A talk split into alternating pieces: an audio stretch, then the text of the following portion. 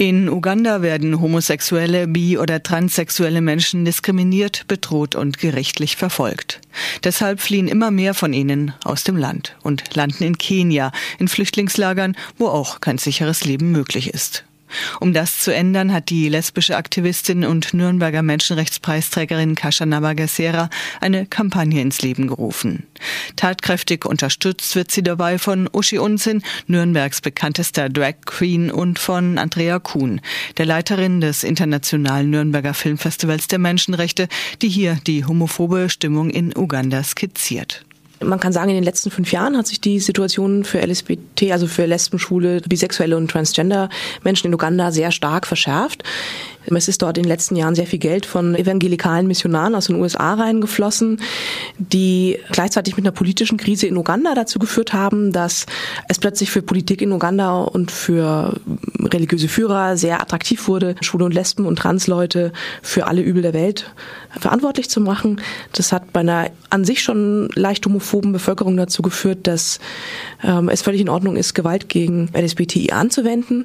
Und im Jahr 2014 wurde das Ganze verschärft durch eine Gesetzgebung, die unter anderem die Unterstützung von Lesben, Schwulen, Trans- und Bisexuellen unter Strafe gestellt hat. Was heißt so eine homophobe Gesetzgebung, die übrigens nur aus formalen Gründen nicht in Kraft trat für das alltägliche Leben von Schwulen, Lesben, Transgender und Bisexuellen? Bei ihrem letzten Aufenthalt in Nürnberg im Oktober 2015 beschrieb Kascha Nabagesera die Folgen. Of course, people are still living in fear. For as long as we still have uh, um, the law um, in the uh, Natürlich leben viele nach wie vor in Angst. Solange wir das Gesetz gegen Homosexualität im Strafgesetzbuch haben, wird es viele Vorurteile geben. Die Leute sind sehr isoliert, werden von ihren Familien verstoßen. Viele haben kein Zuhause, keine Arbeit. Solange wir diskriminierende Gesetze haben, wird es immer das Gleiche bleiben. Du wachst auf und weißt nicht, wie weit sie gehen. Manche werden geschlagen, vergewaltigt. Es gibt ständige Attacken. Es hat sich quasi nichts verändert. Wir müssen also weiterkämpfen. Attacks are ongoing. So really nothing much has changed. We just have to continue fighting. Kascha Nabagasera ist kämpferisch und lebt nach wie vor in Uganda unter strengen Sicherheitsvorkehrungen mit einem sehr eingeschränkten Leben. Denn Homosexuelle werden in Uganda nicht nur staatlich verfolgt. Also Kaschas persönliche Situation sieht einfach so aus, dass sie tagsüber nicht aus dem Haus gehen kann. Es ist zu gefährlich. Natürlich auch, weil sie als Aktivistin sehr bekannt ist. Ähm, ihr droht auf der Straße einfach Straßengewalt. Und das ist jetzt nicht nur die staatlichen Organe, vor denen man auch Angst haben muss, sondern es sind die Leute auf der Straße. Und äh, diese verschärfende Gesetzeslagen, die öffentliche Diskussion in Uganda, wie sie läuft, hat dazu geführt, dass die Leute sehr munter, also die breite Bevölkerung, es richtig finden und sich auch gerechtfertigt fühlen, Gewalt gegen ähm, schwule, Lesben und Transleute auszuüben. Auf staatliche Rückendeckung können sie leider auch in Zukunft hoffen.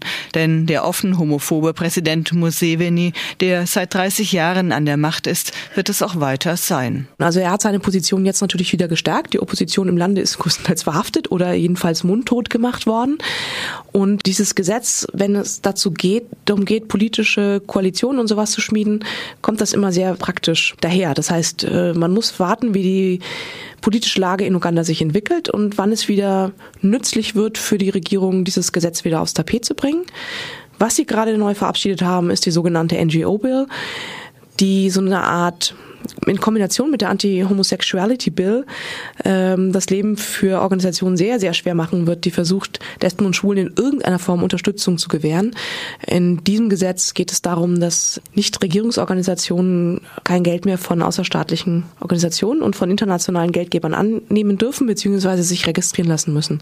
Und das verschärft natürlich die Situation maßgeblich, weil vor allem internationale Organisationen, Botschaften und so weiter die wenige Arbeit, die noch möglich ist für LSBT-Aktivisten und Aktivistinnen unterstützen. Und da, da kann jetzt jederzeit ein Riegel vorgeschoben werden. Dass die Situation lebensgefährlich ist, zeigt ganz drastisch der Tod David Katus, einer der prominentesten schwulen Aktivisten Ugandas. Er wurde 2011 ermordet selbst seine Beerdigung wurde noch vom dort angestellten Priester dazu benutzt, um gegen den Mensch und gegen die Community zu hetzen.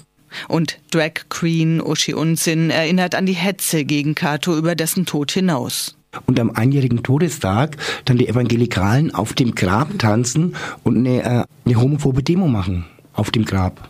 Viele Lesben, Schwule, Transgender und Bisexuelle in Uganda haben längst keinen Job mehr, sind aus ihren Wohnungen geflogen, die Lebensgrundlage ist durch die Hetze zerstört. Weil durch dieses Gesetz, das zwar im Augenblick nicht in Kraft ist, das aber schon mal in Kraft war und wieder zu kommen droht, eine Beschäftigung eines vermeintlich da reicht nämlich schon das Gerücht, schwulen oder lesbischen Angestellten dazu führen könnte, dass man in Schwierigkeiten kommt.